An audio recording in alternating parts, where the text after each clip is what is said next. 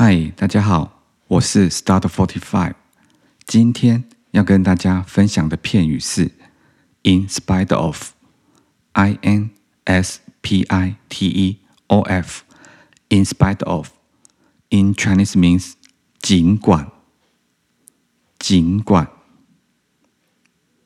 尽管 Peter 很累，他能坚持要开车，这真的很危险。In spite of Peter is very tired, he still insists on driving, which is really dangerous.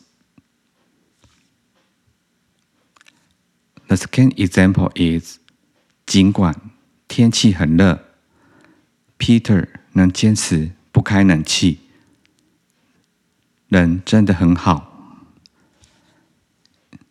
In spite of the weather is very hot, Peter still insists on not opening the air conditioner.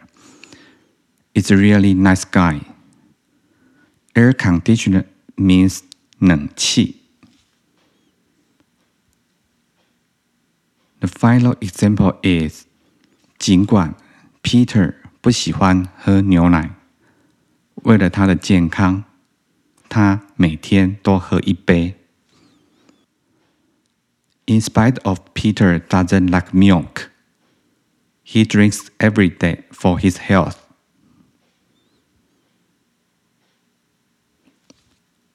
Okay, again. 尽管 Peter 很累，他能坚持要开车，这真的很危险。In spite of Peter is very tired, he still insists on driving, which is really dangerous. 尽管天气很热，Peter 能坚持不开冷气，他人真的很好。In spite of the weather is very hot, Peter still insists not opening the air conditioner. He is a really nice guy. 尽管 Peter 不喜欢喝牛奶，为了他的健康，他每天都喝一杯。In spite of Peter doesn't like milk, he drinks every day for his health. Okay, that's all for today. Hope you like. Thank you for listening and have a nice day.